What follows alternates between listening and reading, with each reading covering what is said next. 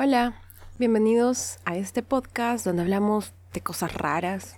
Mi nombre es Melissa y en este episodio vamos a hablar sobre una diosa que me han estado pidiendo mucho y que quise hablar en la temporada anterior y es Artemisa.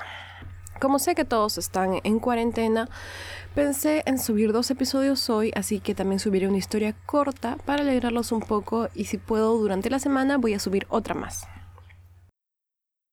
Antes de pensar el episodio, sé que tal vez muchos eh, escuchan para distraerse y eso está bien, pero sí quisiera hablar un momento de lo que está ocurriendo porque es muy terrible. En Perú ahorita mismo estamos en cuarentena con toque de queda en las noches. Quisiera pedirles a todos que sean conscientes del peligro que estamos enfrentando y que cumplan con las disposiciones que han sido establecidas, que se laven las manos, que limpien sus superficies con lejía cada rato. Démosle la importancia que merece porque no sirve de nada no pretender que no es peligroso.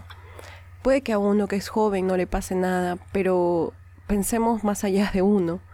Las personas asmáticas, las personas con enfermedades preexistentes o ancianos. Yo vivo con mis dos abuelos, no puedo permitirme ser descuidada por mis abuelos. No puedo. Quisiera que todos tomemos consideración de eso. El virus se pega a la grasa corporal e ingresa al cuerpo cuando nos tocamos la boca, la nariz, los ojos y tarda hasta dos semanas en desarrollarse. Así que yo puedo ser contagiada ahorita y no, no puedo tener síntomas y en ese periodo hasta que desarrolle síntomas ya contagié a un montón de personas. Entonces todas estas recomendaciones son así se sientan mal o no. Mantengan su distancia con todos y límpiense las manos a cada rato, por favor. No agoten los supermercados, mucha gente no tiene dinero para comprar por montones y son esas personas las más perjudicadas. ¿De dónde sacan víveres la viejita que vive de su pensión con las justas y que no pudo comprar como si fuese un apocalipsis zombie como la mayoría de limeños? Las cosas no se van a agotar, así que sean considerados con el resto, por favor. Los más afectados de esta situación serán los más pobres, como siempre, los que viven con lo que generan día a día, la señora que vende desayuno, el señor que hace taxi. No puedo terminar de imaginar el dolor que enfrentan.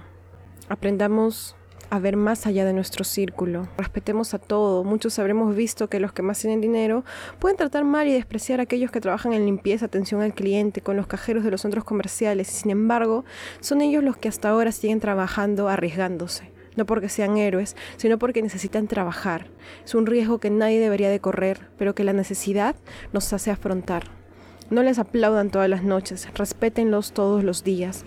No les digan terroristas cuando se peleen por sus derechos y apóyenlos cuando hagan marchas por eso. Respeten a todo el personal de salud, no solo a los médicos. Las personas yendo a hacer las pruebas son enfermeras, tecnólogas médicas, técnicos de laboratorio, el personal de salud que enfrenta esta pandemia no son solo médicos. Cuando eso termine, todos continuaremos con nuestras vidas. Que el resplandor de nuestros privilegios no nos enseguezca. Que no pase todo esto y el mundo vuelva a ser como siempre. Porque antes no era bueno, que sea mejor, que los pobres sean vistos y ayudados, que los trabajadores tengan los derechos que merecen y por los que luchan. Quiero desearles a todos ustedes mucha suerte con todo, que se cuiden mucho, que tomen muy en serio esta enfermedad, no solo por ustedes, sino por el resto. Mucha fuerza para afrontar a todo. Para terminar, quiero leerles esta cita de Albert Einstein. El ser humano se experimenta a sí mismo, sus pensamientos y sensaciones como algo que es separado del resto, una especie de ilusión óptica de su conciencia. Esta ilusión es una especie de prisión para nosotros, que nos restringe a solo nuestros deseos personales y el afecto por unas cuantas personas que son cercanas a nosotros. Nuestra tarea debe ser librarnos de esta prisión y ampliar nuestro círculo de compasión para abrazar a todas las criaturas vivientes y a toda la naturaleza en su belleza.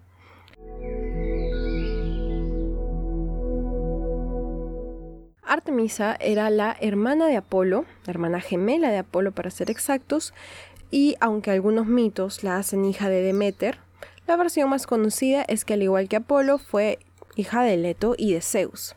Si recordamos esta historia, Zeus, como siempre, se enamora de Leto y Hera, al enterarse, le pide al sol que no le deje dar a luz a esta. Es decir, que no le dé sombra en ningún momento. así que esta no puede dar a luz.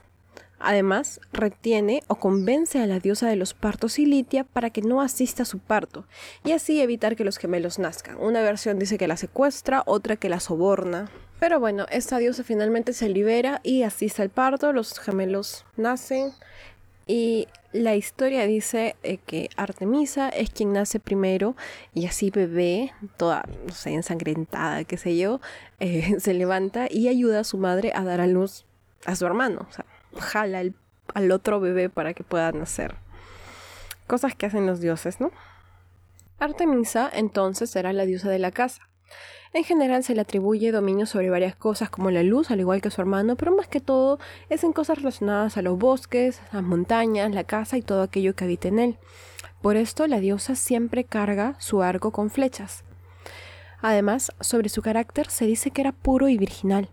Al parecer, cuando era niña, eh, vio el dolor que le ocasionaba a las mujeres dar a luz y en general la maternidad y empezó a tener una aversión por el matrimonio tan grande que decidió mantener su virginidad por siempre como su hermana Atenea. Ella iba acompañada siempre de un séquito de ninfas que cazaban igual que ella y las cuales debían de tener una inviolable castidad al igual que la diosa. Esas ninfas se encargaban de cuidar a sus animales cuando ella descansaba, pero más sobre ellas no se sabe, solamente que fueron 20 en número y un par de nombres, pero en verdad en general no. La personalidad, como les digo, de la diosa en sí no era angelical ni nada. Era medio salvaje y arisca. En resumen, odiaba a los hombres y solamente le interesaba la casa y sus animales. No solo eso, sino que también cualquier que osara pretenderla pagaría el precio.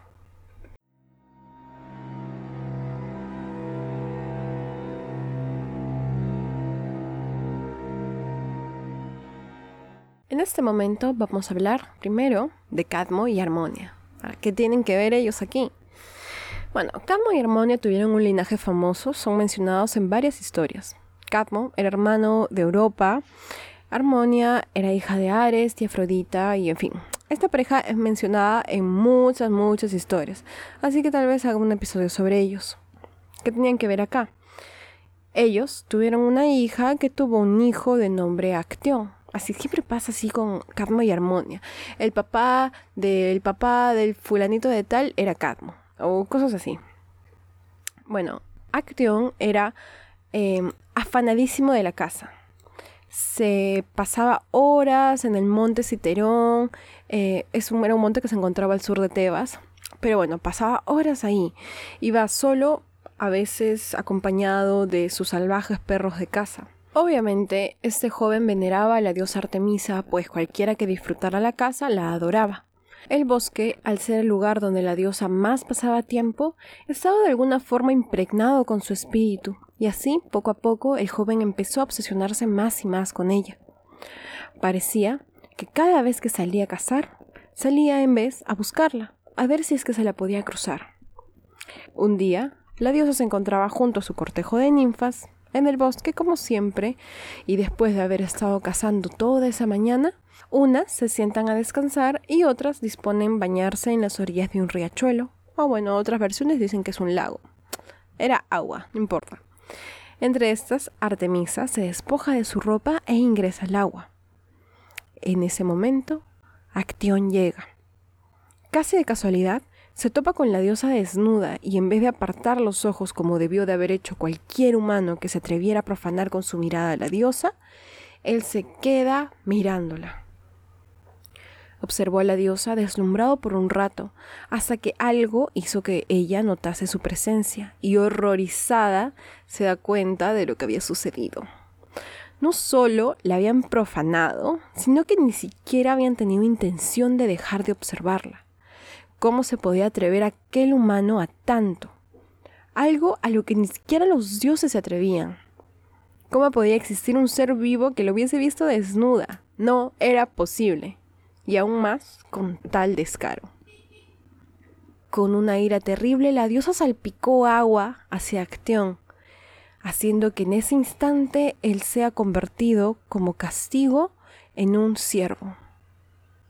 En ese momento, sus propios perros de casa, que se encontraban a su alrededor, sin reconocerlo, se abalanzaron como era de costumbre sobre su presa, despedazando a Acción en cuestión de segundos. La castidad de la diosa estaba a salvo. El hombre que se había atrevido a profanarla había sido eliminado. Ahora, estos perros buscaron a su amo por todo el bosque desconsolados, llorando por su camino sin poder encontrarlo. El centauro Quirón, del cual hablamos en los episodios de Hércules, escucha esto, y por su naturaleza tan gentil y bondadosa, moldea una estatua con la forma del cazador, para así ofrecerle consuelo a aquellos animales tan fieles. De forma similar ocurrió con Orión, quien era un cazador gigante que acompañaba a la diosa. Las versiones varían sobre cuál fue el verdadero motivo por el que él fue castigado. Entre ellas está que intentó retar a la diosa a lanzar el disco, o que intentó violar a alguna de las ninfas de su cortejo, o que incluso intentó violar a la misma Artemisa. La cuestión es que era algo merecedor, merecedero de un castigo muy duro como lo fue enviar un enorme escorpión para que lo persiga. Al alcanzar el escorpión su objetivo, el gigante murió en el acto. Ambos fueron situados como constelaciones y así se explica por qué la constelación de Escorpio aparece solamente cuando la constelación de Orión aparece, porque el escorpión aún continúa persiguiéndolo.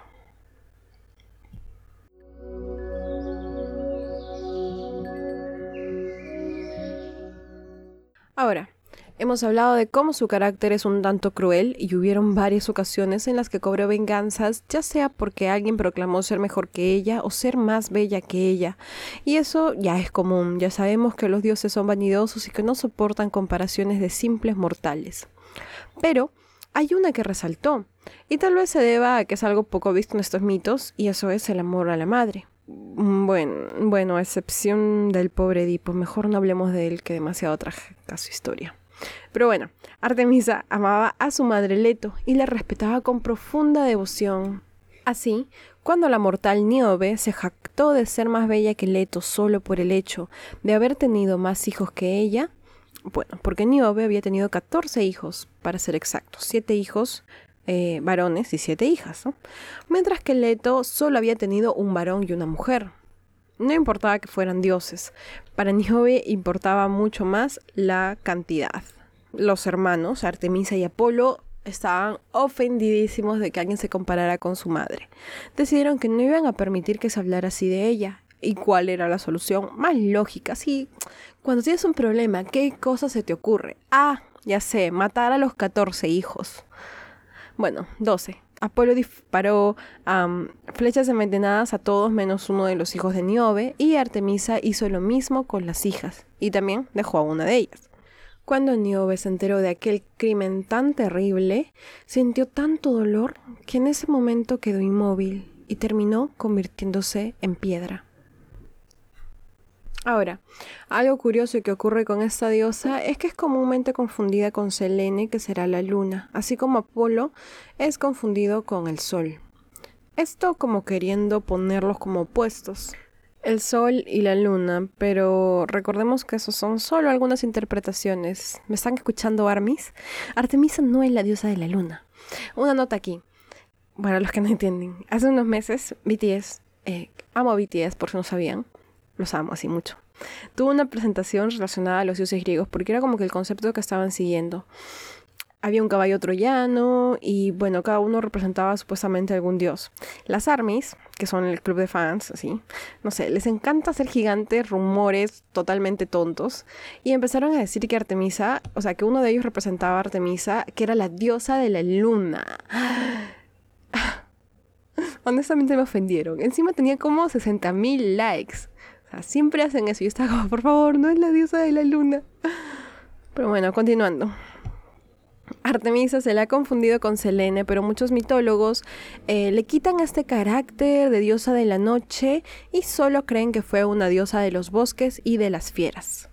Por su lado, los romanos la conocieron como Diana. Será representada casi siempre con el traje de cazadora, con el cabello amarrado, con un kayak en la espalda, un perro alado y el arco tensado siempre. Finalmente, tendrá un papel muy importante durante la guerra con Troya en distintas ocasiones y hay una historia sobre la diosa que tocaremos más adelante cuando hablemos sobre la guerra con Troya, la Iliada, la Odisea, que en verdad estoy muy emocionada por empezar.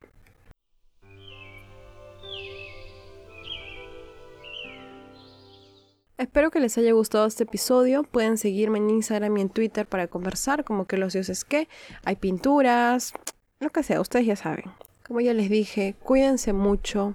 Y acuérdense que hay otro episodio ahorita. Así que, adiós.